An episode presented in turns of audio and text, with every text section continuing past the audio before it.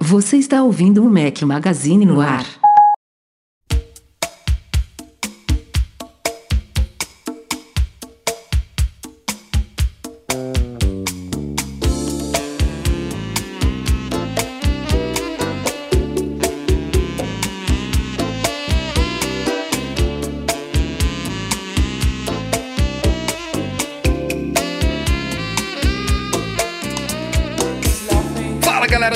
Magazine, bem-vindos ao nosso podcast 415. Se você estiver ouvindo a edição editada, como sempre, estamos ao som de Xade. Bom dia, boa tarde, boa noite, boa madrugada a todos. Fala aqui Rafael Fishman, time completo, Breno Mazzi de volta. Fala galera, tudo bom? Boa noite, muito bom estar de volta. Semaninha e um mês mais conturbado, né? Então, o mês de março para mim sempre é mais difícil, mas estou, é, estou cá, Rafael. Está estou cá. cá. Está cá novamente. Pois. Pois. Eduardo Marques. Eduardo Marques tem descendência aí, ó. Eu tenho, eu tenho. Meu, meu grande avô, falecido avô, faleceu em 2019. Portuga, e deixou aí essa, essa herança para minha família, então somos todos portugueses por aqui também. E bom e... ver o time completo com um convidado de honra. É, convidado de peso. Tem, teve gente aqui, a gente já em off aqui antes de começar a gravação aqui pelo YouTube, aliás, para quem não, não, não está sabendo ainda. Todas as gravações, quinta-feira à noite, youtube.com.br Mac Magazine. Estamos transmitindo ao vivo em vídeo. Se quiser ver nossas caras feias, é só passar lá no YouTube, assina, ativa o sininho, dá joinha. E vem participar também ao vivo aqui, que a gente vai lendo os chats e os superchats de vocês enfim, convidado especial de hoje, melhorando aqui o plantel. Aí, ó, português de Portugal também. Guilherme Rambo. E aí, beleza? Eu quero saber o que é um plantel. Alguém me explica? Breno e Edu tem que saber o que é plantel. Cara, plantel é, é, é a escalação do time. É como se fosse. É, é, é literalmente a escalação. É sabe? isso mesmo. Então, é, isso mesmo. então, é, que eu, fugiu a palavra, eu não lembrava se era escalação, squad, alguma coisa assim. É escalação, escalação do time. Goleiro, Entendi. você sabe como é que é? Guarda-redes. Guarda-redes. Não, não. Cara, eu jogava L-Foot, entendeu? Eu jogava L-Foot, cara. Pô, é bem L-Foot, tá, essas coisas. Mas tem, tem, tá, tá, tá, me tirando, isso, tá me tirando. Isso tem, isso tem bastante tempo. L-Foot L-Foot 2. L-Foot 2. Esses dias eu tava vendo, né, vídeos antigos, sabe? Eu achei um vídeo que eu fiz pro Mac Magazine, antigaço, ensinando como jogar, como instalava DOS no Mac para jogar esses joguinhos. E eu tentei jogar no M1 e não deu certo. ah. Ó, estamos ao vivo aqui, já tem superchat aqui do Eduardo Henrique Alves da Silva. Obrigado, Eduardo. Fala, galera do Mac Magazine. Trio completo hoje com o nosso convidado Guilherme Rambo, que está aqui depois de um bom tempo, está aqui super bem-vindo, como sempre é, mas está aqui também porque está apoiando o nosso podcast esse mês por meio do AirBuddy, que falamos aqui no podcast passado. A gente vai discutir um pouco mais agora em detalhes aqui com o criador dessa criança, Guilherme Rambas, que está conosco. Ele vai participar do podcast inteiro, mas para quem não ouviu ainda, para quem não conhece o AirBuddy, é, eu sempre falo para quando, eu, quando eu falo desse app, quando eu acho que eu, eu devo ter feito o, o, primeiro post dele lá no site. Quando eu conheci o AirBuddy, eu falei, caramba, isso daqui é a, o que a Apple deveria ter feito desde o começo para a interação com os AirPods e agora também os fones da Beats, né? E é uma das coisas que eu queria te perguntar, Rambo. Você não, você não tem um certo medo não de ser Sherlockado com o AirBuddy? Para quem não, quem não sabe, isso é um, uma espécie de um verbo que foi criado. Isso não é de Portugal, porque... né? Sherlockado. Não. Existia um software chamado Sherlock no, no, no macOS clássico ainda, que era um softwarezinho assim no, nos princípios da, da internet que é, permitia que você fizesse buscas na internet, tinha umas espécies de widgets e tal. Enfim, a Apple meio que copiou o Sherlock é, com algumas funções dentro do sistema delas, entre elas o dashboard, que hoje em dia também já não existe mais. E aí criou-se um, um verbo, porque ela não, não comprou a empresa desenvolvida é, que, que desenvolvia o Sherlock. É, e isso acabou virando uma, uma certa brincadeira, menos para os desenvolvedores que sofrem com esse tipo de coisa, porque houve outros exemplos de tecnologias ou de aplicativos que a Apple acabou incorporando e ela acaba derrubando, né? É, os desenvolvedores, muitas vezes pequenos, como o Rambo, é, fazendo coisas que eles poderiam estar tá, é, poderia estar tá nas mãos de desenvolvedor, desenvolvedores terceiros como o Rambo. Então, eu digo isso porque o AirBuddy é tão bem desenvolvido, funciona tão bem, daquele tipo assim, just works do jeito que a gente espera que seja a integração de AirPods e, e, e fones Beats com o macOS, que é meio óbvio, talvez, de que a Apple, ao menos uma parte dele, ela possa vir incorporar em versões futuras. O que você pensa disso, Rambo? Então, parte do, da minha intenção quando eu criei ele em 2019 até foi meio que isso. Tomara que a Apple veja isso aqui e resolva fazer, porque daí eu posso. Eu me livro disso e vou para outra, né? Mas. É, não, assim, me, o medo não, não chega a ser medo, é uma. Chega a ser uma expectativa, porque é, eu acho que vai eventualmente. Eles vão integrar mais coisas, né? Até no próprio Big Sur já deu uma melhoradinha, pelo menos você tem ali a seleção de é, modos de, de ruído ali mais acessível no macOS. Só que ao mesmo tempo ele vai evoluindo, então ele tem bem mais coisa agora, já tem o Magic Handoff, tem suporte a iPhone e outros dispositivos da Apple e também várias coisinhas assim que de para quem gosta de fuçar, né, de configurar, de automatizar, que é, eu não acho que a Apple vá fazer nunca. Então, talvez ele se torne mais de nicho, porque atualmente ele tem um apelo para um público bem amplo. Eu, eu tenho usuários, tanto o pessoal mais nerd que nem a gente, quanto o pessoal que só sim, usa sim. o computador e quer usar os AirPods melhor. É, então acho que talvez esse público eu possa perder caso a Apple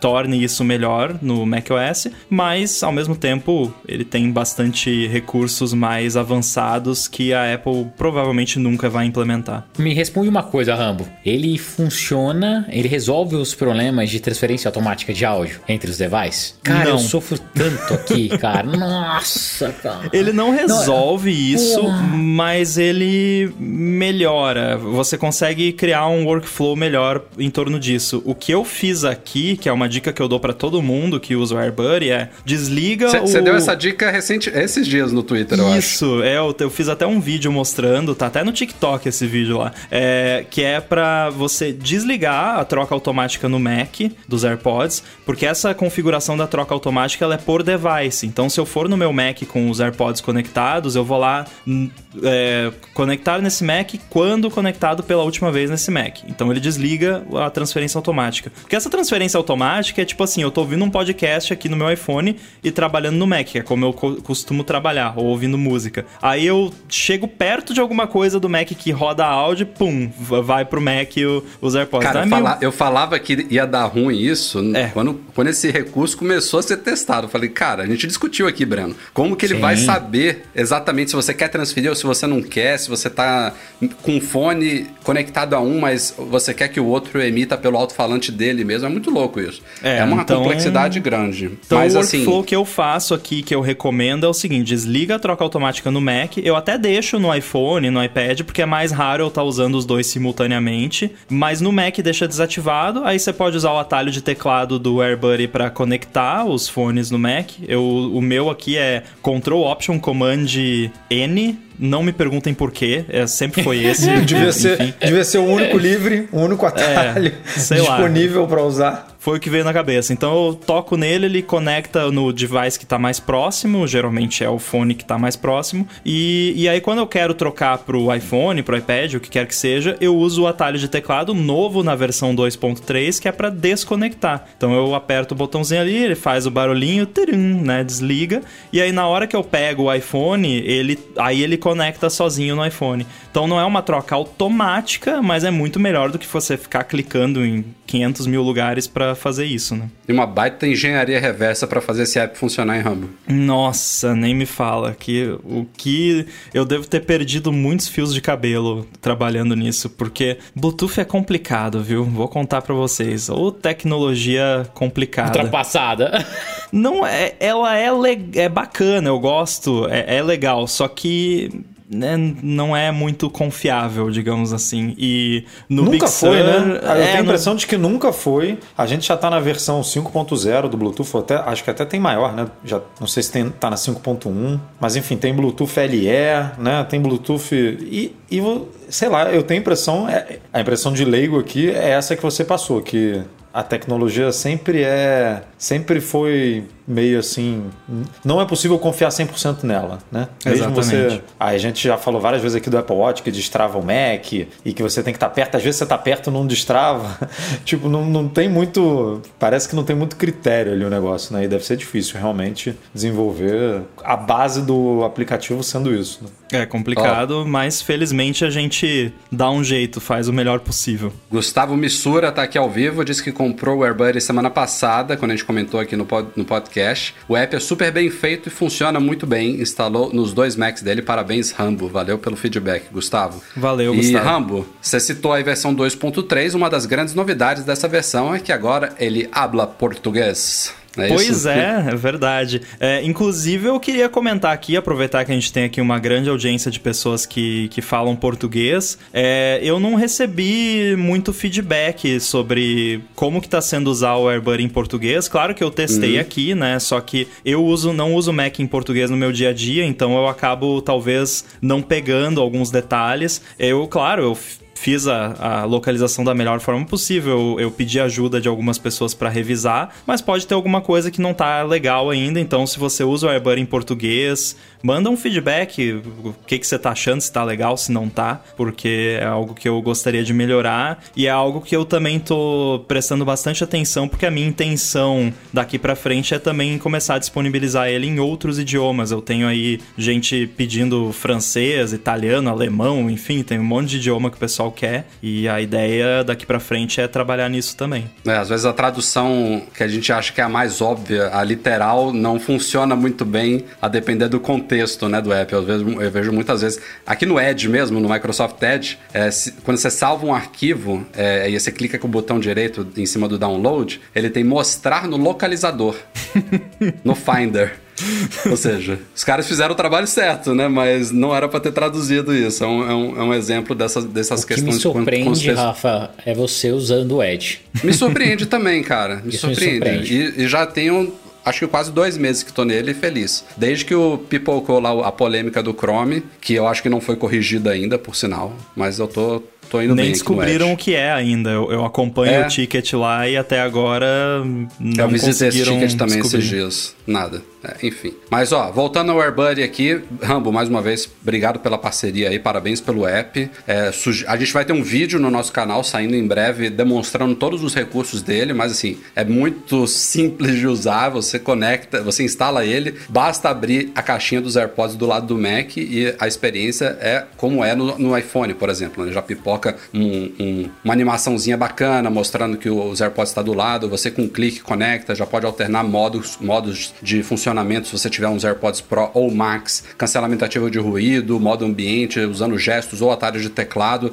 Tem gráfico de bateria, enfim, é um app super completo. Você pode personalizar, inclusive, onde vai aparecer essa janelinha, se vai ser no meio, se vai ser no canto. É muito legal. Tá todo em português agora. airbuddy.app, o endereço. E ainda tem preço especial para brasileiros, né, Rambo? É verdade. É, eu vou confessar que agora eu não lembro de cabeça, se eu não me engano, o, o valor dele em dólar é 9,99, mas se você fosse converter isso para reais, ficaria caro. 200 reais. 167. Não dá. É, então, acho que se eu não me engano, no Brasil é R$19,99. 19,99. 19, 19. Foi Então uma, minha memória não tá tão ruim assim. É, então foi uma foi conversão um... super justa, super. Exatamente. Pô, O Rambo, Rambo voltou à década de 90, um para dois. E eu comecei isso só pro Brasil, mas ah, co- conversando com o pessoal do Pedal, que faz a parte de e-commerce lá pra mim, a gente fez uns ajustes e agora tá no mundo inteiro assim. Então, em qualquer lugar do mundo que você for comprar, tá uma conversão mais justa, não uma conversão só converte, porque realmente, né, o dólar tá caro, então vamos ajudar os amigos. Repassa isso aí para seus contatos, os developers internacionais, para eles terem esse É. carinho com- os brasileiros também. É uma boa. Enfim, vamos para a pauta então desta semana.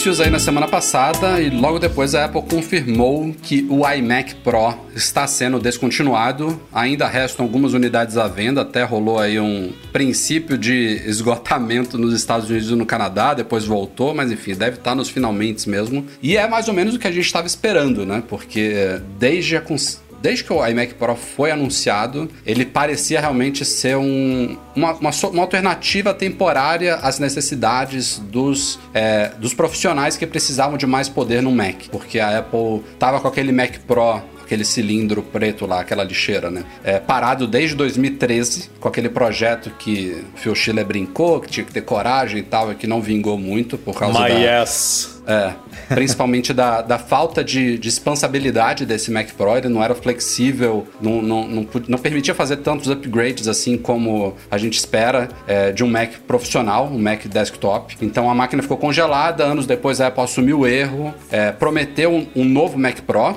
que já chegou, obviamente, mas demorou muito para chegar. E nesse meio tempo, ela pegou a estrutura do iMac, pintou numa corzinha mais escura, né? Um iMac Space Gray, é, é, é, é Black. Como é que é o nome? É, é cinza espacial nesse iMac, né? Mais, mais Space escuro, Gray. enfim. É, lançou É, os acessórios em- na cor pela primeira vez, né? Magic É, Mouse. preto, Pessoal vendendo no eBay lá por 2 mil dólares o mouse Porra. preto. A Apple cobra mais caro do que dirá a galera de eBay. E aí. E colocou lá dentro componentes Pro. Então era uma máquina, quando ela foi lançada em 2017, muito boa. Só que não tinha. E aí dentro de um iMac você não tinha essa necessidade de, de ser um, um Mac expansível como o Mac Pro. Mas desde, desde aquela época havia uma, um, um certo entendimento de que aquilo ali era um tapa-buraco temporário. Tanto é que a Apple. A gente nem pode dizer, né, do que ele foi atualizado, porque ela só fez uma mexida ali é, em specs. Eu acho que tinha uma versão mais cara que ela trouxe um pouco mais para baixo, mas não mexeu, não lançou um novo modelo de fato. Não, ela não fez um upgrade. 2017. Ela fez um, um, um quero-quero lá rapidinho, né? Só um negocinho. É. Mas, mas realmente não, não rolou uma atualização, não rolou um release que seja para dizer, ó, temos novos iMacs Pro aqui com chip novo, ou mais expansão de, de RAM, né? Não, foi o caso. O iMac Pro foi só um quebra-galho, né? Porque a Apple tava com o, o Mac Pro lá que não funcionou direito, e aí Thermal Corner, não conseguimos melhorar ele, vai demorar dois anos pra fazer um Mac Pro novo. Toma esse iMac aqui, desculpa, né? Foi um pedido de desculpas, de certa forma. E funcionou muito bem, porque quem eu conheço que comprou essa máquina, principalmente no começo, gosta muito, usa até hoje. Só que agora com o, o chip da Apple e a gente não sabe como vai ser o próximo iMac, o próprio iMac de 27 do ano passado já meio que chega perto dele, então não tem mais por que existir. Foi até um argumento da Apple, né? Que ela usou. Ela falou: ó, quem quiser, ó, a iMac, tá, a iMac Pro tá acabando e quem quiser. Comprou o iMac que já, já é bom o suficiente. Não, e tipo, ela sabe que daqui a um mês, Claro. dois meses, três meses, tem um iMac com Apple Silicon chegando aí que vai destruir, inclusive o iMac Pro, na certo? Bem provável. Eu- mas eu acho incrível que ela faz queima de estoque sem mexer no preço, né? Ela simplesmente fala assim: ó. É, é típico da Apple, Estamos né? queimando o estoque, está acabando. O, o- o estoque, tipo, você não pode nem mais é, personalizar a máquina, né? Você simplesmente compra o modelo base, os estoques estão se encerrando e você Pague. compra aí pelo preço que a gente está vendendo desde Cobrando 2017. desde 2017. É isso e, aí. e assim, corra, porque. Outlet da Apple, né? Compre É. sem desconto. O Diogo, o Diogo mandou bem aqui. O iMac Pro pode ter ido embora, mas espero que o Space Gray fique na linha iMac, que aliás tem a ver com um rumor, um vazamento aí do John Prosser, né? o Polêmico. Mas. Segundo ele, a, linha, a nova linha iMac deve vir em cinco cores. E aí teríamos um modelo prateado, um modelo Space Gray, um modelo. Aí teria azul, acho, rosa e É verde. a mesma- me as engano. mesmas cores do iPad, Air, né? Mas, É. cara, sabe o que, que eu acho que pesa contra isso? Não, não do, do iMac ter essas cores, mas o que eu achei muito esquisito é que a Apple lançou o Mac Mini, né? O M1, e ela tirou a opção de cores, né? Do, tirou a opção de cores, não. Ela botou o prateado pro novo, pro M1, o M1 é prateado, e deixou cinza espacial pro, pro Intel, né?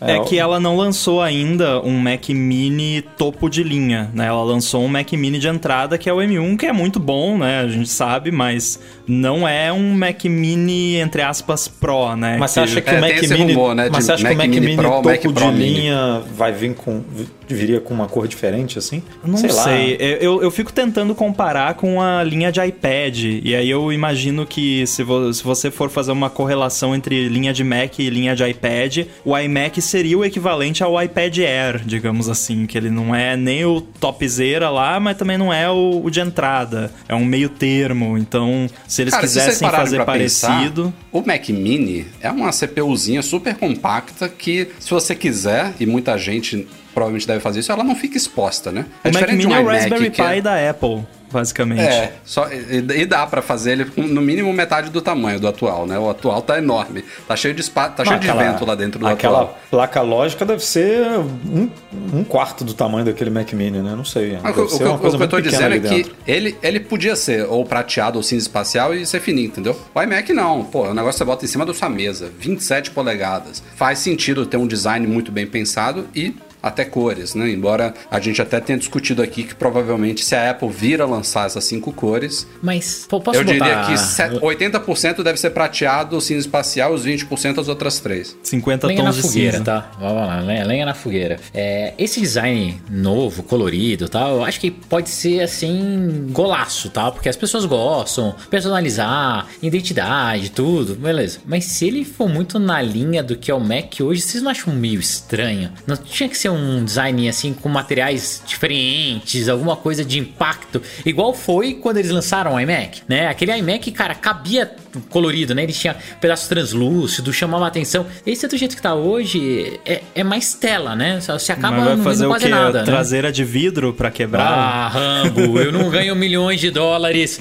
por ano de payout e tal para pensar um nisso. Metal novo, uma liga é, de pode metal ser uma liga nova, nova é, algo assim. É, ah, tem umas patentes que... de, de componentes, não, materiais novos, né, Rafa? Que a gente até cobriu no site. Não, é, eles fizeram uma obviamente, patente, né? A gente sabe, é tudo na, ainda. Não quer dizer que já está desenvolvido, não quer dizer que vai lançar, é simplesmente segurar uma tecnologia ou algum aspecto de alguma coisa, né? Para proteger. Mas eles falaram em. A gente falou em MacBook, e aí, obviamente, poderia ser iMac também. É realmente preto, né? Que absorve. Que um a, preto fosco. É um preto fosco que sem absorve. Reflexo, sem reflexo nenhum. Absorve a luz completamente, não, não, não tem reflexo, então seria uma coisa diferente dos pretos pretos ou dos cinzas espaciais que a gente já viu a Apple lançar, né? Porque a gente já teve MacBook preto, era de plástico, mas era preto. A gente já teve o, o PowerBook era só era de titânio e só tinha uma cor, né? Ele não tinha só uma cor. Aliás, o titânio é outro rumor que se fala, né? A Apple voltar a usar muito titânio. Também e já é usa no Apple Watch, Também. né? Já tem no Apple Watch ali. O, o Não tem titânio. mais, né? Tem, tem, titânio tem. O do Brenner tá, é tá ainda, né? Tá, tá, tá, é, tá, tá. tá aqui, Não ó. tem cerâmica, tá. eu acho, né? Então ela cerâmica voltou é, já no Apple Watch. de cerâmica é o que eles removem. Ano sim, ano é. não, não tem cerâmica. É, é tipo um laboratório, né? De materiais, o Apple Watch pra, pra Apple. Pô, iMac de cerâmica aí, ó. Ia ser levinho. Ia ser diferente. ia ser diferente. Imagina o preço. O Rodrigo Cagliari pergunta aqui: vocês não acham que o MacBook com uma tela extra não vem atendendo o público do iMac? Eu mesmo mudei, pois posso usar em casa e fora assim. Eu, eu, eu e o Edu, a gente tem uma ideia de é o contrário é. disso. Mas eu, eu, concordo que muitas pessoas, para muitas pessoas funciona assim. É, mas aí é o preço, atual... né, Rafa? O, o, preço de um MacBook com uma tela é o dobro de um iMac, basicamente. Porque o iMac é mais barato é. do que o MacBook, né? O MacBook. E depende também de quão chato você é com tela, né? Por exemplo, é, para mim, um Mac Mini com um display não me atende porque eu não vou conseguir comprar um display com a qualidade do display de um iMac, que é, que é muito boa. Cara, Só eu... se eu comprar o de 6 mil dólares lá da Apple, né? Então, eu, eu não sou chato para essas coisas e eu já comprei um monitor e eu já devolvi por isso aí. Porque eu botei. Não comprou nada, você ganhou de presente, não. porque eu, eu, participei desse presente. É, foi um presente de aniversário da esposa, com o Rafa, com todo mundo. E eu devolvi. Caraca. Fiquei, fiquei cinco dias, né? Comprei, devolvi porque compramos online, então você tem como devolver. É, se tivesse comprado na loja e trazido para casa, tava ferrado, porque ia ter que ficar com ele. Mas não era isso, cara. A resolução não, não casava bem com, com o Mac. Era um monitor da LG, enfim, não lembro. Tem muito tempo isso, já tem 4, 5 anos, eu acho. É, a resolução não casava bem, ele não ficava perfeito. E aí eu usava o MacBook Pro do lado do, do, do monitor, né? Eu não substituía, eu, eu, fazia, eu fazia meio que com duas telas. E aí você olhava para um e olhava para o outro. Era uma qualidade completamente diferente. Eu falei, cara, não, não quero isso. Eu prefiro ficar aqui com o meu espacinho. Eu testei é... recentemente um bom monitor monitor aqui da BenQ, tem vídeo lá no nosso canal também. Gostei, mas tinha essa diferença em relação à, à tela do meu Mac. Eu- É. Foi uma das coisas que me incomodou um pouco. Eu citei Por isso que eu review. torço tanto pra Apple lançar um display que não seja né? tão absurdo, porque eu, eu entendo ele ser caro, faz sentido, porque é pra um determinado mercado, mas, pô, faz um monitor pro desenvolvedor indie brasileiro, né? É, que faz não... aquele que ela tirou, né? Que ela descontinuou. mil e- dólares. Não, o Thunderboltzinho, cara. O Thunderbolt É Display isso. pra mim até hoje é o melhor ainda, cara. Adoro. Faz um iMac sem o Mac, é basicamente. É isso, é, é o que a gente sempre fala, né? iMac sem o computador, cara. É só oferecer isso. Não precisa de muita Exatamente. coisa. É isso aí. O Ricardo Custer disse que não acredita muito na história das cores. Em termos logístico, pesaria bastante. É um problema da Apple fazer isso realmente. Mas ele acredita em um iMac de 24 com M1 e iMac Pro de 32 com M1X. Cara, eu, na minha opinião, não vamos ver mais nenhum Mac novo com M1. Foi só essa Também. linha inicial mesmo. A partir de agora, deve ser essas variações. Começando com o iMac, potentes. provavelmente. Não sei se vai ser M1X, M1Z, algum- alguma outra designação que a Apple tá pensando. M2, Mas que a Apple M1 já usou. Qual que ela usou? O M2 ela já usou, né? Não é o, o de Motion Co-Processor É, lá. O M1 também, não? É. M1 acho que ela já tinha O usado. M, também. o M ela já usou, né? É, É, então então- ela tá reutilizando mesmo. a É porque eles nunca mais divulgaram também, né? Não é mais uma feature. Nossa, É, olha é. só, tem o chip M2 de. Com né? processador de movimento, Ninguém- blá blá blá. Foi, foi Agora eles é só verdade. falam que é um sistema on a chip, né? Que faz, a- faz tudo e é isso aí. E, e aí ficou A, né? Para os portáteis e M para os Macs. Aliás, o, o, o Watch é S, né? S4 ou S5, eu acho. Uhum. E o né? HomePod Mini também. É. E, os, E aí tem, e aí tem e AirPods fones que é de ouvido, W, É W e H, tem né? outra que é H. É. Mas agora é tudo Só W, eu acho, né? O Eles H1 padronizaram. internamente é conhecido como W2. Então ele é um W2, mas no, no marketing eles chamam de H1. É uma loucura isso tudo. Enfim, é isso. iMac Pro indo pro brejo e vem aí novos iMacs. Acreditem se quiser, a história dos carregadores ausentes das caixas de iPhones ainda continua dando o que falar no Brasil. Nesta semana, descobrimos que Procon de São Paulo, que já tinha notificado a Apple Brasil e deu com a cara na porta, porque a- até onde a gente sabe, a Apple ignorou solenemente eles, tal como já fez outras vezes. Nos últimos dias, os caras deram uma declaração para o Tecnoblog dizendo que eles pretendem multar, e aí eu já não entendo como é que funciona isso, Eduardo, porque o Procon não multa, né? Então, Não, não, ele, não. ele não é um, um órgão com poderes de aplicar multa é, ou coisas do tipo. Ele simplesmente é, sugere. Sugere. É, isso, pede, tem intenção sugere. é, a- intenção é estar do lado do consumidor e aí ele fala, vira para a empresa e fala: ó, isso aqui não está de acordo né, com, com o código de defesa, digamos assim, e você precisa. A gente sugere que você mude isso aqui. E aí a empresa pode acatar ou não, como a Apple aparentemente sempre faz. E aí, se ela não acatar, aí sim o governo é- pode entrar na jogada e é, O avaliar. Ministério Público? Aí, aí eu imagino que possam ser várias esferas, né? Não, não- não- depende de quem vai para cima da Apple. É, o Procon pega e te notifica, né? Ah, você estava fazendo, tá, não, não está conforme a lei de defesa do consumidor brasileiro. Você pega, tem que se adequar. Eles dão um prazo, tá? Porque eles estão no lado da, da empresa e coloca lá 90 dias para se adequar. Você pegou e não se adequou a 90 dias. O que, que eles fazem? Eles começam a auxiliar os consumidores a buscar seus direitos. Uma dos movimentos que eles podem fazer é eles irem até o Ministério Público com tudo e, cara, oferecer isso pro Ministério. Ó, Ministério Público, entre com o processo contra a Apple, da- dado que a relação de todos os consumidores, as tratativas que eles tentaram, eles já deixam meio que o, um negocinho pronto, entendeu? E daí cabe o Ministério Público ou outro na, órgão... na verdade, eu nem expliquei aqui. Eles estão sugerindo que a Apple, se ela se negar a atender as demandas deles, que é oferecer um carregador de graça para os consumidores de iPhones, ela poderá ser multada em, ser, em até 10 milhões de reais. E essa é outra pergunta que eu faço, além, além dessa discussão que a gente estava tendo aqui, esse dinheiro, se um dia existir, porque eu acho que não vai dar em nada, ele vai para onde? Para o consumidor que não é. Não, essa, essa multa eu acho que depende quem, quem aplica, né? Aí.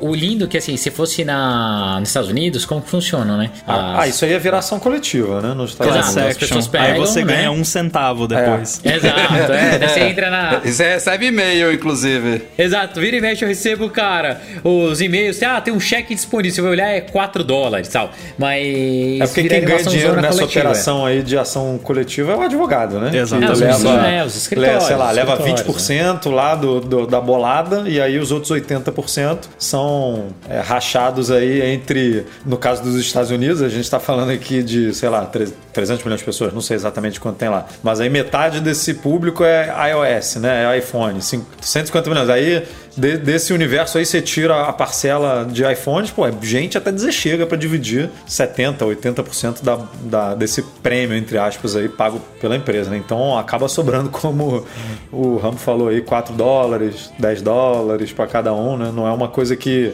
as fa- faz as pessoas realmente irem atrás, né? O J. Rock lembrou aqui de uma, uma pauta que a gente descobriu lá no Mac Magazine também, que em Portugal o Deco Proteste também foi em cima da Apple por causa de obsolescência programada desde os iPhone 6 e 6 Plus, aquela velha história dos iPhones ficando mais lentos, com as baterias desgastadas e tal. E aqui em Portugal, até onde eu sei, é, é um estilo mais de ação coletiva mesmo, é diferente dessa, desse movimento do Procon ainda no Brasil, já é uma coisa mais parecida com o que a gente estava É. falando é, em relação aos Estados Unidos, mas ainda tá meio que no princípio aqui a coisa, mas é séria, a coisa tá, tá, tá progredindo. O, o Eduardo Henrique disse aí que as multas é, vão, vão para um fundo público de defesa dos consumidores. E ele disse que com base no CDC o Procon poderia aplicar multa. Cara, isso no, multas- é, no Oh, post desculpa. que a gente fez, é, a gente. Eu acho que o próprio Procon comentou que ele não poderia aplicar a multa. é, que ele estava só sugerindo ali e que se fosse realmente comprovado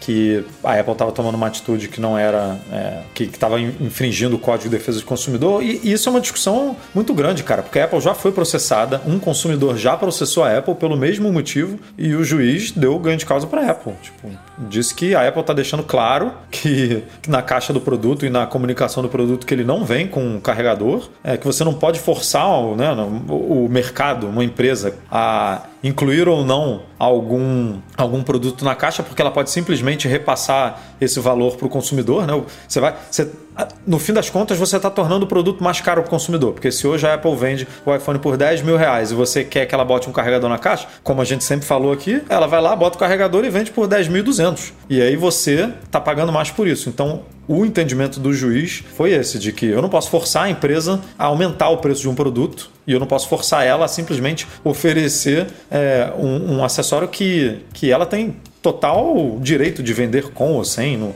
É porque não existe uma lei no Brasil, pelo menos não que eu saiba, né, que diz assim, celular tem que vir com carregador, por exemplo, né? É, acho que na França tem, né, na- um negócio assim, acho que de fone de ouvido, né, que De celular de É uma lei, é uma lei antiga na França referente à radiação e tal, então esses telefones celulares como um todo Basicamente para você não usar o, iPhone perto do ouvido, né? Para você usar com, com o fone e ele ficar um pouco mais distante para sua cabeça não explodir com radiação. Deve ser daquilo da, da época de que celular dava câncer no cérebro, né? É, então, é isso mesmo, é antiga. Mas assim, por acaso a Apple não tá cobrando mais na França por esses iPhones que estão vindo com fone de ouvido? Porque ela poderia cobrar mais. Ela resolveu absorver isso daí na França, ela tá dentro da lei, mas a mesma. Se isso, se isso vai pra frente no Brasil, O Rafa, o que faltou no Brasil, no- na, minha opinião, foi sensibilidade. Porque se a Apple ela pega, é, tira o carregador mesmo, mas deixa o carregador mais acessível. é, e eu lembro que você até chegou a falar de um combo tal. Eu falei, ah, não, se eu fizer um combo no Brasil, vira venda casada. E daí o, o Brasil é cheio de problemas, tá? É, mas se eles deixassem um pouco mais acessível isso, já ajudaria bastante. Minha opinião, não vai dar em nada. O pessoal vai ficar discutindo isso mais Na um teoria, ano, eles deixaram mais nada, mas- acessível, né? Porque eles reduziram o preço, só que continua muito caro.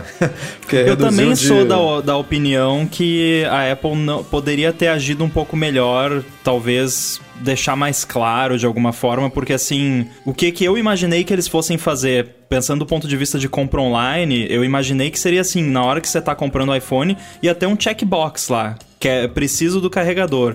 E aí, claro, eles iam cobrar, não ia ser de graça. Mas pelo menos isso, porque atualmente você vai lá no deixa, site bem, você compra. deixa mais claro que ele não vem com carregador, Ó, né? Vocês querem ver uma coisa que se a Apple tivesse feito não daria tanto problema? Se ela não tivesse feito a sacanagem de trocar o cabo para USB-C, deixasse com USB-A e a galera Também. conseguisse usar o carregador antigo, já amenizava tudo, entendeu? Porque o USB-C nem todo mundo tem, né? Ou tivesse feito a transição antes, que também poderia ter Também, feito antes, né? Botar o feito, carregador aí- USB a três anos atrás, há quatro anos atrás. e aí eu... a, gente, a gente pode É. continuar falando várias coisas que ela poderia fazer. Ela poderia, inclusive, na loja dela, oferecer um carregador homologado por ela, certificado. Ela sabe que vai funcionar bem pela metade do preço dela. Ó, se você quiser o meu oficial aqui, e tem esse daqui também de terceiros, que a E a gente diferença é que um tem o logo da Apple e o outro não, né? Outro não, é. Ó, cara, o mais fácil seria eles fazerem igual eles fazem com o Apple Watch, que você vai lá e escolhe. Você vai lá e escolhe, você quer com USB-C ou USB-A? Ah, USB-A, acabou, pronto, tem o carregador É. funcionando. Simples assim. Ah, vai, vai, vamos tirar o carregador também aí no ano que vem. no- no- acabou também, carrega,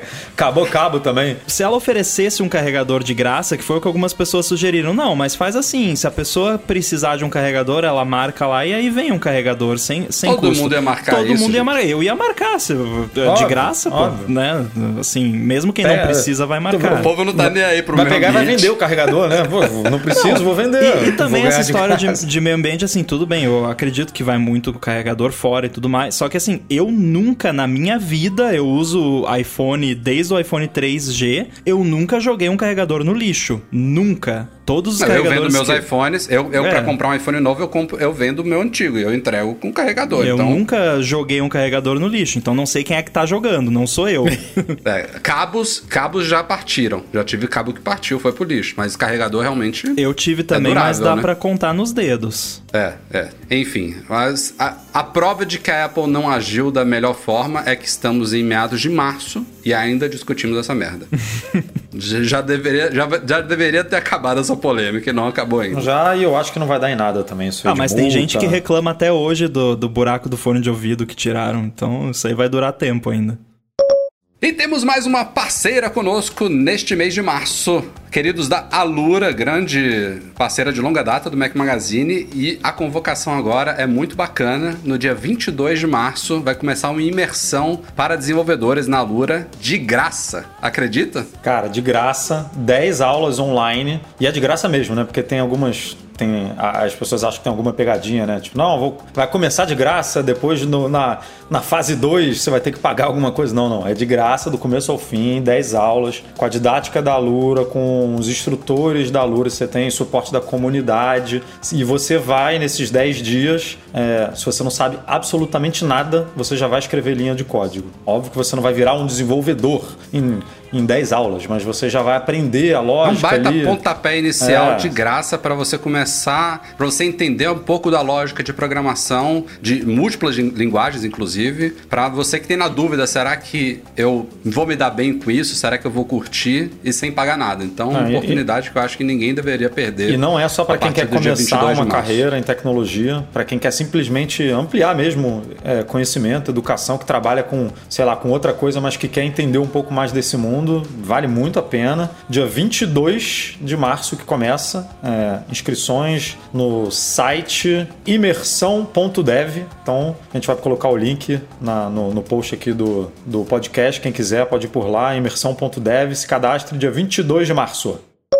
E temos rumores, de novo, do primeiro evento especial da Apple de 2021. É, primeiro, aliás, foi o próprio John Prosser né, que jogou essa possibilidade. Falava-se de que seria no dia 16 de março. O Mark Gurman derrubou isso daí, dando a entender de que não teremos, na verdade, um evento este mês. O que não quer dizer que a gente não vai ter novos produtos, que eu acho que é praticamente certo, seja em evento, seja em press release, nem comunicado para a imprensa no site da Apple. Mas agora tudo indica que esse evento vai acontecer no dia 23 de março, e se acontecer mesmo no dia 23 de março, que é uma terça-feira, a gente deve ver os convites saindo na semana que vem. Lembrando que são aqueles convites virtuais, né? Vai ser mais um evento pré-gravado no Apple Park, editado, transmissão ao vivo para o mundo, e é isso aí. Provavelmente um evento daqueles que. Acho que o último evento do ano passado foi uma horinha de evento, então tende a ser isso, até porque as expectativas não são é, de coisas que merecem tanto tempo assim de apresentação, AirTags, novos iPads, talvez AirPods, talvez. é, qual era o último que estava na expectativa? Apple TV.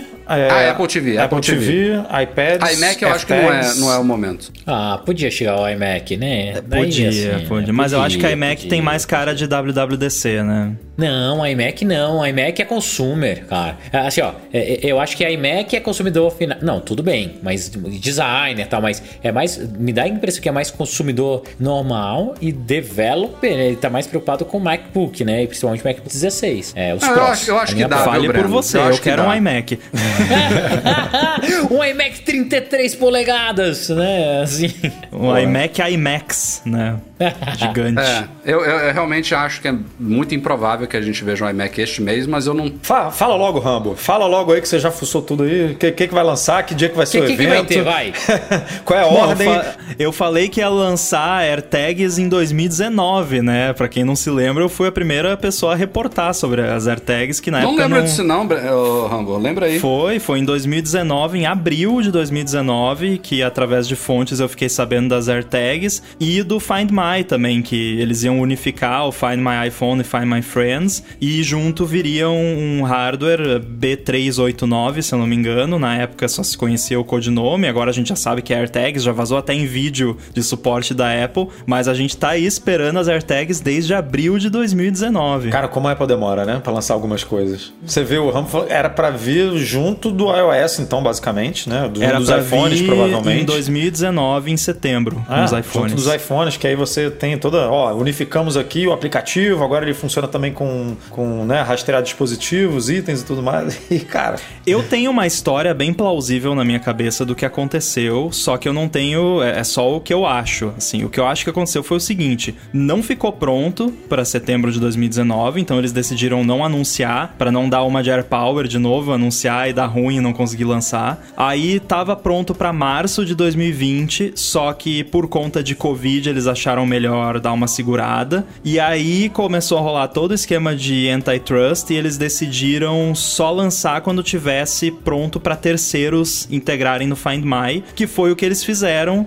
Agora tem no 14.5 já tem a integração para Tile e outros desenvolvedores poderem integrar suas tags com o Find My. Então acho que agora eles podem lançar. Faz sentido. É, eu, eu, eu ouvi essa hipótese também de pandemia, que eu acho que também faz muito sentido, pô, você lançar um produto que você vai demonstrar usos que ninguém tá podendo usar agora, tipo, botar em mala, em viagem, saindo, chega, esquecendo No um dispositivo numa cafeteria. É, no cachorrinho, essas ah, mas coisas. Samsung não- não anunciou, né? Mas, no meio da cara, pandemia. A Samsung não tá nem aí, cara. Exato. Se a Tá. Samsung fa- fala assim, cara, a gente vai lançar. A Apple tá trabalhando num, avião ou num carro, cara, eu já tenho rumor. Mas a Samsung foi um pouquinho nisso, né? depois, né? Porque eu acho que o problema foi que o timing foi o pior possível, que seria justamente em março, que foi quando estourou o negócio, né? Então tava todo mundo ainda com aquele choque inicial, né? Aquela coisa, pô, vamos ficar aí meses e meses sem poder sair e tal. Então eu Mas acho eu que acho realmente que timing o produto ruim. tá pronto desde o ano passado. Sim, também eu Esse acho. produto tá pronto. Também acho. É. Mas assim, eu, eu também não sei quanto tempo que a Apple dedicaria numa keynote para apresentar este produto. Cinco 15 minutos.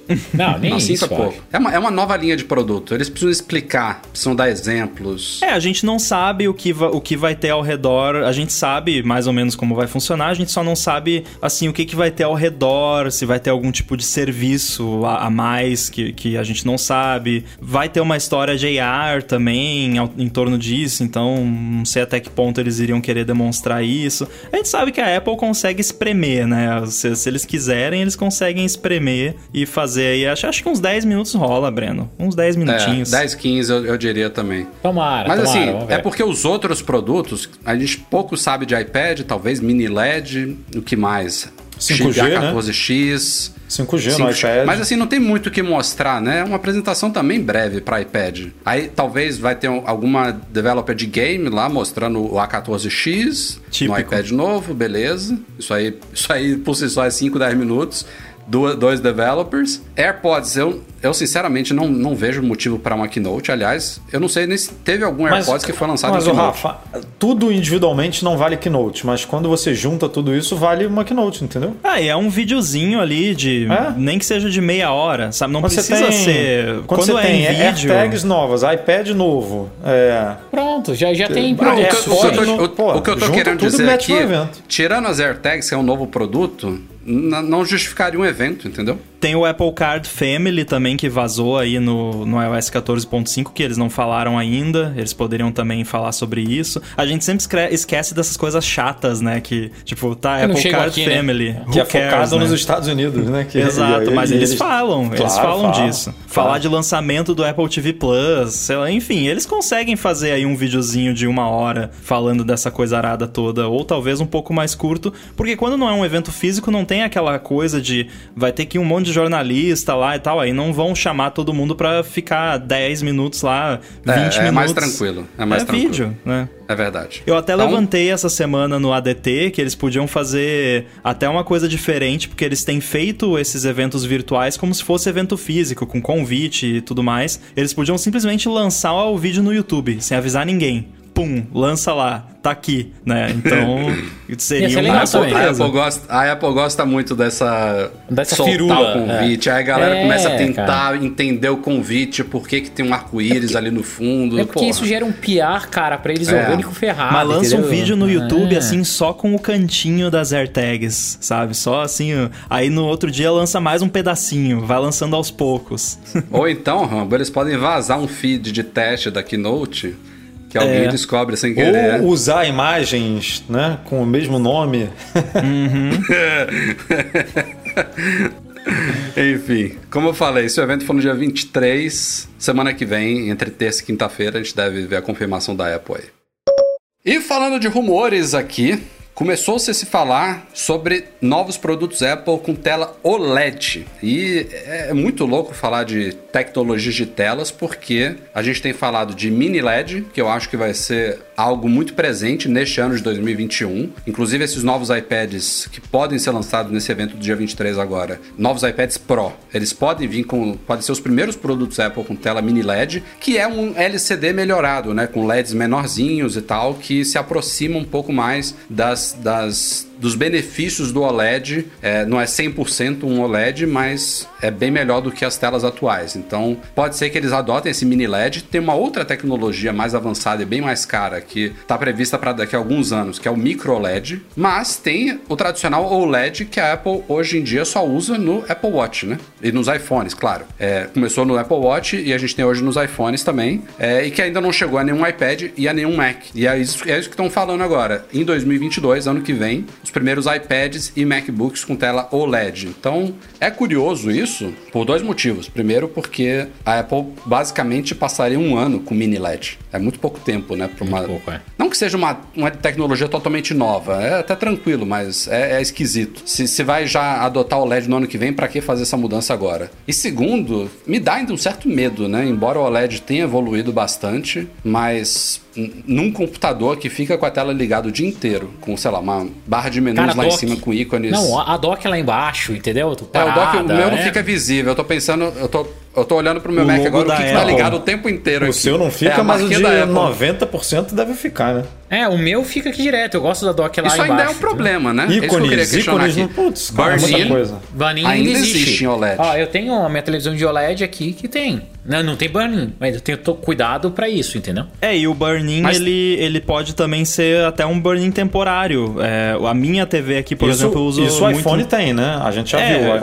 eu uso muito na Apple TV e aí quando ela fica muito tempo parada no, no menu inicial ali, quando você abre um dá play num- numa série, coisa que começa com fundo preto, você vê os ícones no, no fundo preto assim. Então imagina o logo da Apple num Mac que fica pra sempre ali no cantinho, né? É, E televisão, ela- elas hoje em dia elas têm umas tecnologias que meio que são imperceptíveis, mas que Movimento. vão mexendo as coisas né, na tela para evitar isso e tal. Num computador, eu tenho realmente não sei como é que a coisa vai se resolver. Acho que isso é um dos motivos pelos quais a Apple até hoje não adotou OLED. Aliás, não é a Apple que está muito atrasada nisso. Existem PCs com OLED, mas não é uma coisa tão comum, né? Tipo, não é como se todo mundo estivesse usando OLED. Não, não é que nem no Macs, né? smartphone, né? Que hoje em dia todo mundo usa OLED. No smartphone, você pega os notebooks, não, não é a mesma proporção, É. né? Fora que a Apple é muito exigente também com questão de calibragem do display e tudo mais. E também sem contar, do- além do, também da questão do volume que ela precisa fabricar, se tiver uma vírgula fora do lugar, já vira um gate. Aí pronto, é class action, pro pessoal ganhar um centavo de- daqui 10 anos, vira aquela bagunça toda que a gente já conhece. Então a Apple só pode fazer isso quando ela estiver realmente confiante na tecnologia. Agora, em iPad, eu acho que já deveria ter chegado, né? Sim. Acho que faz mais sentido, porque é um, é um iPhone não, né? Se dá pra ter iPhone, em iPad deveria ter chegado. Talvez uma questão E- de preço, né? É, mas isso não é problema pra Apple, né? Eu acho que tem a ver com o. Tem a ver. Tudo bem que só tem no. eu- o que eu vou falar aqui só, só vale pro iPad Pro. Mas o ProMotion hoje, na Apple, não funciona em OLED, né? É, Até, É. até, até hoje não funciona em OLED. E aí, ela no iPad Pro, que deveria ser o que ganharia OLED, né? Por ser o, o mais topo de linha ali, o flagship, ela ia ter que tirar Ah, o isso, ProMotion. isso parece que está se resolvendo a partir deste ano, né? Com a, a- a É, adoção então, dessa aí- tecnologia. aí Só que o iPad ele é uma área maior, ele também tem uma camada extra para pro Apple Pencil, pro sensor Uhum. do Apple Pencil. Também não sei se isso talvez não, não afete alguma coisa. Mas supostamente até o iPhone do ano passado já era para ter tido Já, uma bateria, o 120, mas não ia rolar por causa do 5G, bateria e tudo mais. É, é, teve essa possibilidade. E é uma coisa curiosa, quando saiu o Big Sur, eu ativei aqui o modo escuro. Tipo, a novidade e tal, eu tava usando no iPhone. E como o Mac não é OLED, não durou muito tempo, cara. Eu voltei pro modo É, claro pô- do Mac. Pra mim, Porque ele fica meio esbranquiçado, não fica gostoso. Não, Não, fica mas o legal. modo escuro tem desde o Mojave, não tem? É. Não, é o Desde Mojave? Por, É? que, por que Big Sur? Não, não, não, viajei, viajei. Já, já tinha. Foi no anterior mesmo. Me, viajei. E, inclusive, a pergunta aqui do Gustavo Missura é, tem a ver com isso. Existe alguma diferença tão significativa entre todas essas tecnologias de telas, como a diferença entre uma tela retina e uma tela que não é? Ou esse não é um bom exemplo para comparar? Eu acho que não chega tanto. Não, Breno, o, o que ele quer falar é o seguinte, por exemplo, o- pelo que eu entendi, tá? Eu acho que a resposta que a gente deveria dar é não, porque o Pro Display XDR, por exemplo, da Apple é LCD. E é o. É, é o, É- é que- é o melhor é nível de ah. tela que você vai ter em produto de Apple. E É, você não. tem OLED, você tem. É, mi- é, mi- mi- o, Mini LED. o do. Não, o do, o do Watch é OLED, né? Ele foi o primeiro a ter. OLED, né? OLED. é. É. Então, na verdade, você tem hoje na Apple Não, cara, a- LCD o, o e OLED, né? Se você, se você analisa uma tela LCD do lado de uma tela OLED, buscando as diferenças entre elas, especialmente se você estiver num ambiente totalmente escuro, sei lá, você gosta de ver, usar o iPhone antes de dormir com um quarto escuro. O OLED é uma diferença absurda, porque os pixels pretos, eles são, é, a gente fala de pretos profundos no OLED, não é porque são pretos profundos, é porque o pixel tá desligado, ele É não porque é liga. preto mesmo, né? É, preto mesmo. Então não tem aquela. Não tem um backlight É, ali que o- deixa ele meio melhor lavadinho, forma, sabe? A melhor forma de você ver isso é você ligar o telefone. Na- quando É, aparece a a maçã, acender, né? se você fizer isso no iPhone 10, no iPhone 10 ou no iPhone 8, sei lá, 7, você vai ver O que 10 é o OLED já.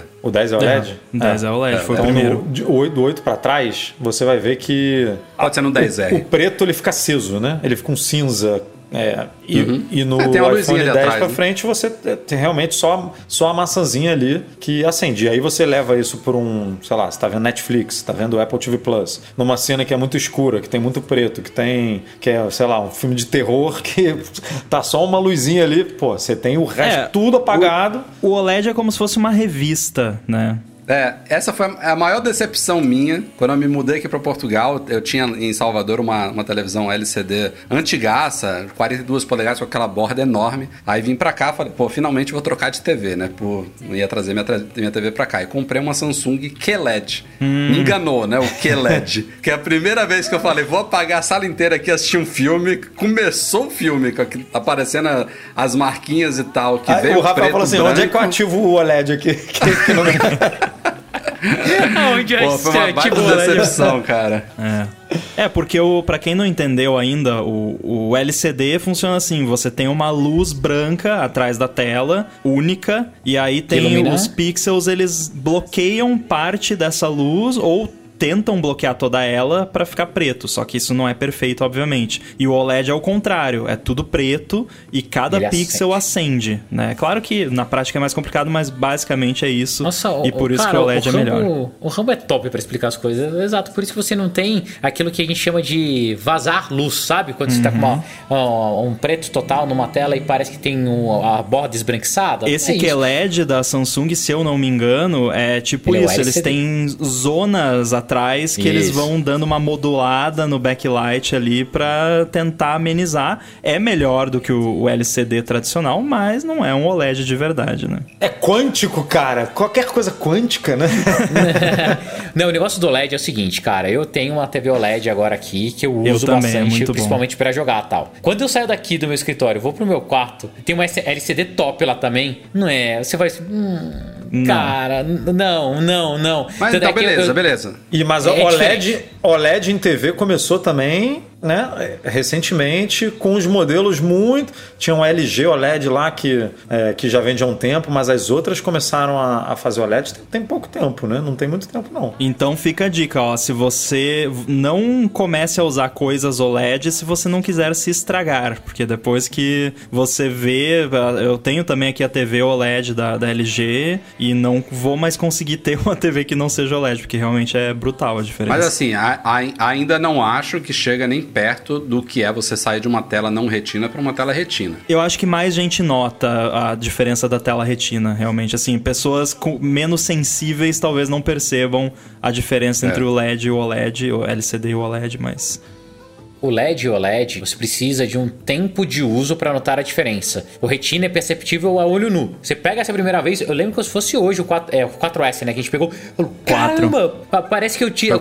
É. sabe, Foi 4. Eu tava precisando usar lente de contato, assim. Quando você pega, eu falei, caramba! Então, É qualquer pessoa nota. Qualquer Exato. pessoa nota. Não, Já eu tenho um LED MacBook Air velho que eu uso pra testar o AirBuddy no Mojave aqui. Toda vez que eu ligo ele, é- a coisa É, é, eu chega a doer, assim. Eu trabalhei uns dois meses no MacBook Air desse também, cara. É, e essa é uma transição difícil de voltar, assim. Depois que você vai para uma tela retina, é Mas muito assim, só para complicado concluir voltar. aqui o papo, é importante deixar claro que as telas LCD da Apple são excelentes, tá? São super bem calibradas. Tirando esses, esses casos assim que você tá fazendo uma análise, ou então, por exemplo, esse exemplo que o Edu deu, você tá ligando o iPhone que tá só com a, tel- a, a maçãzinha branca ali no meio ligado. Se você tiver É, no lá, MacBook, você, no MacBook Pro aberta, você consegue ver também um vazamento de luz ali embaixo quando ele tá ligando, né? Consegue. Com, com, a, com a maçãzinha e tal. Tem você até que gate disso, Assim, no né? dia a da dia- Spotlight que ficava tipo uma. como se fosse um é um, flash um embaixo. teatro, né? Um- uma, aqueles flashes de, de iluminação, aqueles canhões de luz, né?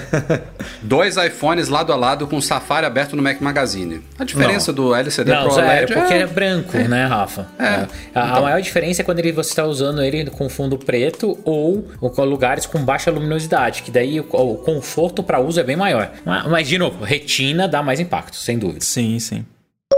E mais um rumor aqui pra gente fechar o podcast. Esse é dos bons. Finalmente, Mintico disse que ano que vem. Ano que vem não, né? Neste ano. iPhone Ô, brother. 13, toda a linha com baterias maiores. É um ano, um, um ano a Apple lança bateria maior, aí Ó, ela fica dois anos diminuindo, aí depois Não, ela vem e lança dar maior, aí depois vem Não, não. diminuindo. Cara, eu, eu vou te dar a, a tática da Apple. O que, que é? Não é que eles lançam maior. Eles pegam, vão reduzindo, eles voltam pro que eles tinham antes, aí, ah, tá com É, bateria é. maior. entendeu? Eles vão lá, diminuem de novo. Ah, tá com Então, bateria esse, maior. esse- esse é, o grande isso, medo, entendeu? Porque Pô. o Mintico falou baterias maiores, mas não falou quanto. E se for 1,5%, sabe? Não, o e-mail não se um notifica. milímetro. O, o e-mail a gente não notifica, né? A Apple fica quieta lá, diz que não mudou. Não, mas eu, eu acho que vai, vai vir realmente, vai, vai ser um salto bom e é um salto necessário por causa do ProMotion, né? Que vai chegar, isso é certo que vai chegar os iPhones este ano. Pelo amor, 120 né? Hz. No final das contas vai durar a mesma coisa que agora, mas a bateria vai ser Mas- maior. Mas tá bem agora, Durar né? a mesma Tá coisa é bem. aceitável, durar É. menos não é, né? É. É, eu, eu, eu acho que é necessário, eu espero. Fala-se, inclusive, é o que a gente sempre pede, né? Que os, os, os aparelhos vão ficar um pouquinho mais pesados também. A galera sempre fala isso. Ah, por que a Apple não deixa ele mais espesso, mais pesado? Eu quero mais bateria. Ela parece que vai atender Toma. isso esse ano. E aí vão Então, reclamar. É, mas no 11 ela fez Pois isso, é. né? Na linha 11 ela deixou mais pesado, eu acho, e mais, e, e mais espesso, porque até então Não, eu acho que é o, a linha de iPhones da Apple que tem a melhor bateria, né? Melhor que eu digo de especificação, de tamanho de bateria. O, o 11 Pro Max é, é a maior bateria que a Apple já colocou num telefone. É, e aí é isso que o Breno falou. Pode ser que esse ano volte, tipo, para volte só, só do tamanho do 11. Que era antes. Mas aí, e como uma a gente otimizaçãozinha tem... aqui, uma otimizaçãozinha ali, pô, todo Como a mundo vai gente ficar tem. ProMotion, como tem 5G, babamã, dura o que o E 12 aí, tá né, durando. Breno, os desenvolvedores ficam se perguntando, pô, por que, que o meu aplicativo não roda mais em background aqui? Que estranho, tava funcionando Nossa, tão tava bem. funcionando tão bem. É, exatamente. Nossa, o session time antes era tão maior, né? O que, que tá acontecendo? Você vai ver a Apple derrubando tudo, cara. Tá aí a sua bateria. E é curioso porque o Mintico fala de algumas mudanças internas também que vão viabilizar essa célula maior. Uma é essa possível nova geração do sistema Tru- é, TrueDepth, né, do Face ID, que fala que pode ser um pouco mais fino, reposicionamento de componentes ali, talvez um notch menor, pode ser que o notch fique é, com uma altura menor, então ele fique mais para a parte superior do iPhone, dando espaço ali embaixo, talvez para bateria. E uma outra coisa que eu não entendi direito que ele cita é um slot pro chip, né, pro cartão SIM, integrado à placa lógica. E aí não entendi o que isso significa. Isso significa que a iFixit vai ficar pé da vida. É mais, mais um componente, é um, mais um componente que não pode ser trocado, né? Mas Ele é um módulo hoje em dia, separado, né? Então você. Ah, se- ok. Tipo, em teoria, cabo, né? Tem que ter um cabinho ali, provavelmente. É, ligando, um alguma- flat. É. Ah, E se você precisar, por que, que a Apple faz isso, tá? Vocês podem achar maluquice, mas é só por causa do, do chip, do SIM card, o sanduíche que ele precisa usar na China, né? Que são os dois SIM cards. Então esse módulo, ele é separado para que ela possa ter essas duas variações, uma para o resto do mundo e uma para a China. E Agora um vai ser efeito tudo integrado. colateral é que você consegue trocar ele, se, né, estragar Se você o, o módulo, você leva lá, eles trocam só esse módulo, não precisa trocar o, leitor. o aparelho. Mas imagina como que a Apple não tá louca da vida pra eliminar essa bandeja, né? Exatamente. É só Mas, esse. cara, mas não é difícil, Rafa. Não é difícil. É difícil. Ah, cara, eu acho que eles vão fazer isso. Não sei quando. Sabe por quê? O GSM é aquele consórcio, o chip ainda é parte integrante, é o grande diferencial do negócio do CDMA. tá- Tem um monte de coisa. É, é difícil, não, não é tão fácil, não. Que CDMA isso existe ainda? Não, co- como era antigamente no CDMA. No CDMA você não Ah, tinha ok. bandeja de chip, nada. Você precisava da- só das operadoras para fazer a ativação. O GSM foi uma camada de tecnologia adicional por causa do SIM card físico. Então, o consórcio GSM ainda, que tem tudo, ele defende isso. Você pode usar o Virtual SIM, o eSIM, né, para facilitar as coisas, mas esse ainda é um diferencial adicional de segurança e facilidade também. Eu, duvido que tirem, Rafa. Vai, pode diminuir. Toda vez que eu estudo entendeu? sobre nesses, essas questões de tecnologias, redes móveis, me dá uma tristeza, porque é, é tudo uma gambiarra em cima de- da outra, né? É bizarro. E Não, e é muito interesse, cara. E o pior de tudo é, é muito interesse porque se você parar pra pensar, é um custo muito alto de investimento, né? Então você pega assim, as operadoras que subiram tanto de antena, infraestrutura, rede GSM, daí vai colocar igual, ó, você acha que a Mas galera peraí, não tá em pânico? Ô, Breno, só, só- deixa eu te interromper. O eSIM não, não, não funciona numa rede não GSM. Não, não, Rafa. São- olha a cadeia que tem inteira em cima de GSM, é o chipzinho físico. O chip físico hoje é vendido ainda como um grande diferencial para tudo, tá? Uma camada de segurança adicional, uma liberdade para o consumidor, troca rápida de, eh, de linha, entre Tá, outras aí você coisas. che- você chegou onde eu queria chegar. O, por que, você talvez está tendo essa percepção tão é, pessimista em relação ao futuro do, do abandono do NanoSIM, né? É porque o eSIM ainda está cagado. Eu acho que... cê- não, pensa, pensa na teoria de como que o eSIM deveria funcionar no Ah, mundo real. app, você acessa cê- o site da sua loga lá. operadora ou abre o app, loga, clica num botão, paga a sua mensalidade, o negócio importa, você pode transferir para outro aparelho, você pode puxar backup, ele vai funcionar, você pode desativar, você pode ter vários eSIMs, não, vai, Rafa. não tem O- o negócio 100% todo- digital. Não, eu concordo com você. Olhando por essa ótica, é, é lindo. Só que pensa que isso é 2% da cadeia toda de uma operadora de celular hoje. É fazer uma migração que demoraria 10, 12 anos. E talvez o custo para produção dos SIMs, para atender todo mundo, não compense se você começar a fazer isso. Então, é, é um puta jogada. Por, por isso que eu falo, ó, operadora. Quando é, o eSIM tiver cara, naquele celular Xing Ling pré-pago. Isso, daí eles podem fazer a- aí, a virada. Aí vai rolar isso. Agora, enquanto Entendeu? Só tem que aquele... hoje, cara, esquece, demora. Rafa. Aliás, pra quem não viu, tem vídeo no nosso canal tudo sobre eSIM no iPhone. Falei bastante sobre isso, dei uma clarificada sobre a coisa toda, mas eu realmente acho. Não, nenhum momento eu tô levantando aqui a bandeira de que é neste ano ou no próximo que a Apple vai eliminar a bandejinha, não, mas que eles estão mirando isso. Ah, não, Eles sim. ah, estão, cara, porque- o que eles estão mirando é a lente de contato que vai ter tudo. Isso sim, entendeu? Mas. É, não vai ter bandeja de sim na lente de contato, né? Exato, entendeu? Mas assim, cara. No iPad, é, por a- exemplo, eu vejo eles é eliminando a bandeja. Só que no iPad não precisa de espaço, né? Porque tem espaço de sobra. Mas eles poderiam... Mas é um é- componente a menos, É. é, uma parte móvel a menos. móvel né? a Você menos, pode pô. fazer essa, essa Apple mudança Watch de... nunca teve. Nunca teve bandeja. Por isso que ele não é tão, tão difundido, Rafa. Não, mas tem outros problemas, cara. Se você comprasse o Apple Watch, botasse um chip e ele funcionasse sem iPhone, sem nada, aí é outra coisa. Mas hoje em dia ele depende 100% do iPhone, enfim. é- E o cúmulo, o cúmulo do eSIM hoje, inclusive o Diogo Salvador aqui falou isso daqui, você precisa ir nas lojas, isso no Brasil, né? Não é em todo lugar que é assim. Isso daí, isso daí Mas isso é Brasil, Segurança? isso é Brasil, isso é Brasil. Aí, ó, o meu, o meu SIM card, ó, o meu eSIM da T-Mobile nos Estados Unidos, eu faço tudo pelo app. Eu troquei de telefone, É conectei E é lá, peguei minha. a- O quê, Rafael? é inseguro isso? É, ins- na boa, é inseguro. Se alguém pega meus dados, vaza, o cara tem ativação da minha linha em qualquer telefone em dois segundos, tá? Tem. No Brasil, pelo menos, você tem uma camada de segurança. Ah, mas a galera vai em loja da, da- é de operador da- e faz conta no seu nome aí, pô. Eu Você- entendo, né, cara. Vamos lá, eu Vai lá e entendo, faz, uma- mas- abre uma conta, pega um celular, sabe? De repente você chega uma, chega uma fatura na tua casa que nem sabe o que, que é. Coloca e- uma barba falsa, né? Não, Pô. eu sou o Eduardo Ah, Marques, sim. é, cara. Eu, eu, eu entendo o, o vocês, Edu, assim. então, sofre todo dia, criam contas com o e-mail dele. Cara, o meu e-mail- Ah, é. Porra, meu irmão, é, Qual eu que é não seu sei. e-mail, Edu? Já, já Eu fala não, aí. sei, eu não sei como que as pessoas conseguem cadastrar um e-mail que não é o dela pra, num serviço e, aí- e assim, não, aí não recebe o e-mail, né? Sei lá. E aí você recebe 50, 50 recuperações é, de senha, recuperação de senha, todo recuperação dia. de senha do Instagram. Caraca, eu recebo 500, cara. 500 Todo dia, por dia. todo dia. E, tipo, como é que essa pessoa não percebeu que não é o e-mail dela que ela, que ela botou ali? Enfim, O seu e-mail é tipo a.gmail.com? é, é, qua- é quase Ah, isso. Pode falar, Eduardo. É, é, Eduardo.mag.com. pô, é um dos primeiros, né? Da Ah, Apple. pô, e aí, cara. aí é compreensível. pô, todo Mas, cara, mundo... não é, não é, tipo, não é os Eduardos do mundo querendo. Às vezes tem assim, Marcelo Freitas usando Eduardo.mag. É. Por quê? Não, não é, não, não é o Mac que eles usam. É o Mi ou o iCloud. É o que eu, é o que eu mais recebo. E aí eu não sei por que também. Por Eu que nunca que me esqueço pessoa- uma vez que eu mandei o, o meu e-mail arroba mi.com pra alguém e a pessoa falou: Nossa, como que você conseguiu esse domínio? Caraca!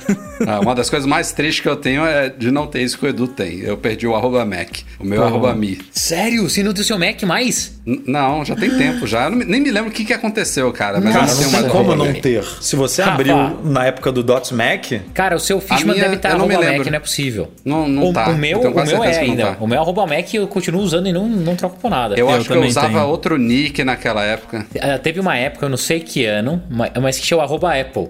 Não, arroba Não, Apple não, é, sempre foi- arroba Apple é interno, né? Não, é, não. sempre foi interno. Não, não, não. t- Cara, teve uma época que tinha arroba Apple e depois eles tiraram. É sério. Eu vou, vou até mandar uma mensagem pro Miranda aqui. Te- teve uma vez que eu tava con- conversando com alguém, daí o cara virou pra mim e falou assim: Não, é que você não pegou. Lá no primeiro serviço era arroba Apple. Eu falei, você tá de sacanagem. No eu iTunes? Não, Era arroba não. Mac. Era eles iTunes, pegaram né? e- Antes e daí eles dos migraram Mac. todo iTunes. mundo pra, pra, pra o, o Mac. Daí o Mac até, tem até hoje. E eu Cara, amo você ter Mac. três, três, e-mail, três é, domínios de e-mail né? quer, quer dizer que pro- é a prova de que a Apple não sabe fazer o negócio direito. Né?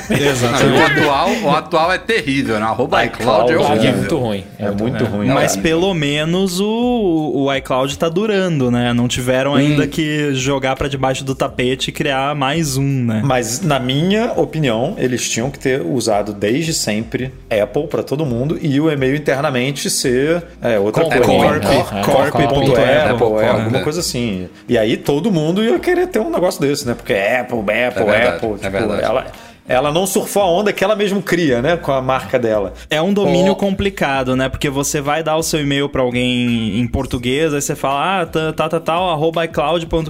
É horrível. Arroba Cláudio? Mas, cara, se Como você é parar é? pra pensar, Mac tem que soletrar, Mi Mac. tem que soletrar. É, é. Não, cara, a minha era muito só, bom. só é mais Rafa. fácil que é menos letras. E o Mac Então, Mi é muito bom. já aconteceu umas Mi três vezes de eu dar o meu e-mail e a pessoa, a pessoa fala assim: Ah, você trabalha naquela. Não na Apple, você trabalha naquela loja de, co- de cosmético, né? Na Mac. É. Na né? Mac. Mac, né? É. Você trabalha na Mac? Eu falei, não, não, esse e-mail é da, da Apple, muito antigamente. Então, Pior é já- o porteiro do condomínio aqui que perguntou se eu era revendedor da Apple, de tanto chegar a caixa da Apple pra mim aqui.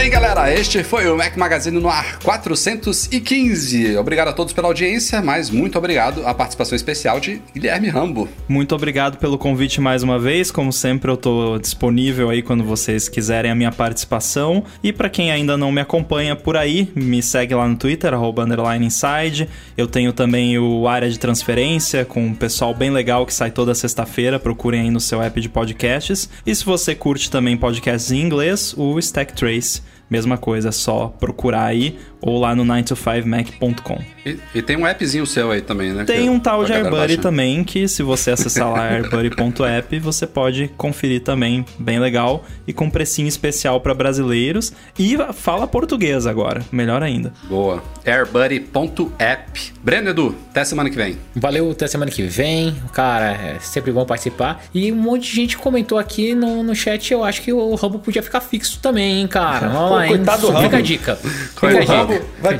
três podcasts semanais pro Rambo, tá, coitado dele. Vai, complicado. vai viver gravando podcast. Mas é isso. Até semana que vem, galera. Obrigado aí pela participação. Mais de 200 aí acompanhando a gente aqui ao vivo e a cores. Valeu mesmo. É, tá muito legal aqui essa, essa interação nova aqui que a gente aprontou e espero que vocês estejam gostando. Nosso podcast é um oferecimento dos patrões Platinum, Fixtech, a melhor assistência técnica especializada em placa lógica de Macs, goimports.com.br, Macs preços justos no Brasil e Icaiu, a solução completa para consertar, proteger, comprar ou vender o seu produto Apple. Um grande abraço e obrigado a todos que nos apoiam lá no Patreon ou no Catarse, especialmente nossos patrões ouro. Vou ler de trás para frente aqui para inverter dessa vez. Wendel Bellarmino, Victor Ramos, Thiago Demiciano, Sérgio Bergamini, Ricardo Custer, Pedro Colbatini, Luciano Flair, Lucas Garibe, Henrique Veloso, Fábio Gonçalves, Enio Feitosa, Cristiano Melo Gamba e Alain Ribeiro Leitão. Valeu, galera! E valeu também ao Eduardo Garcia, que faz a edição deste podcast semanalmente para vocês. Toda sexta-noite está aí no Apple Podcasts, no Spotify, no Deezer, no Amazon Music, onde vocês quiserem, feed, assinem da forma que vocês quiserem, ou então acompanhem lá no youtube.com.br Magazine, gravações ao vivo toda quinta-feira à noite. Valeu, galera, obrigado pela audiência e até a próxima. Tchau, tchau.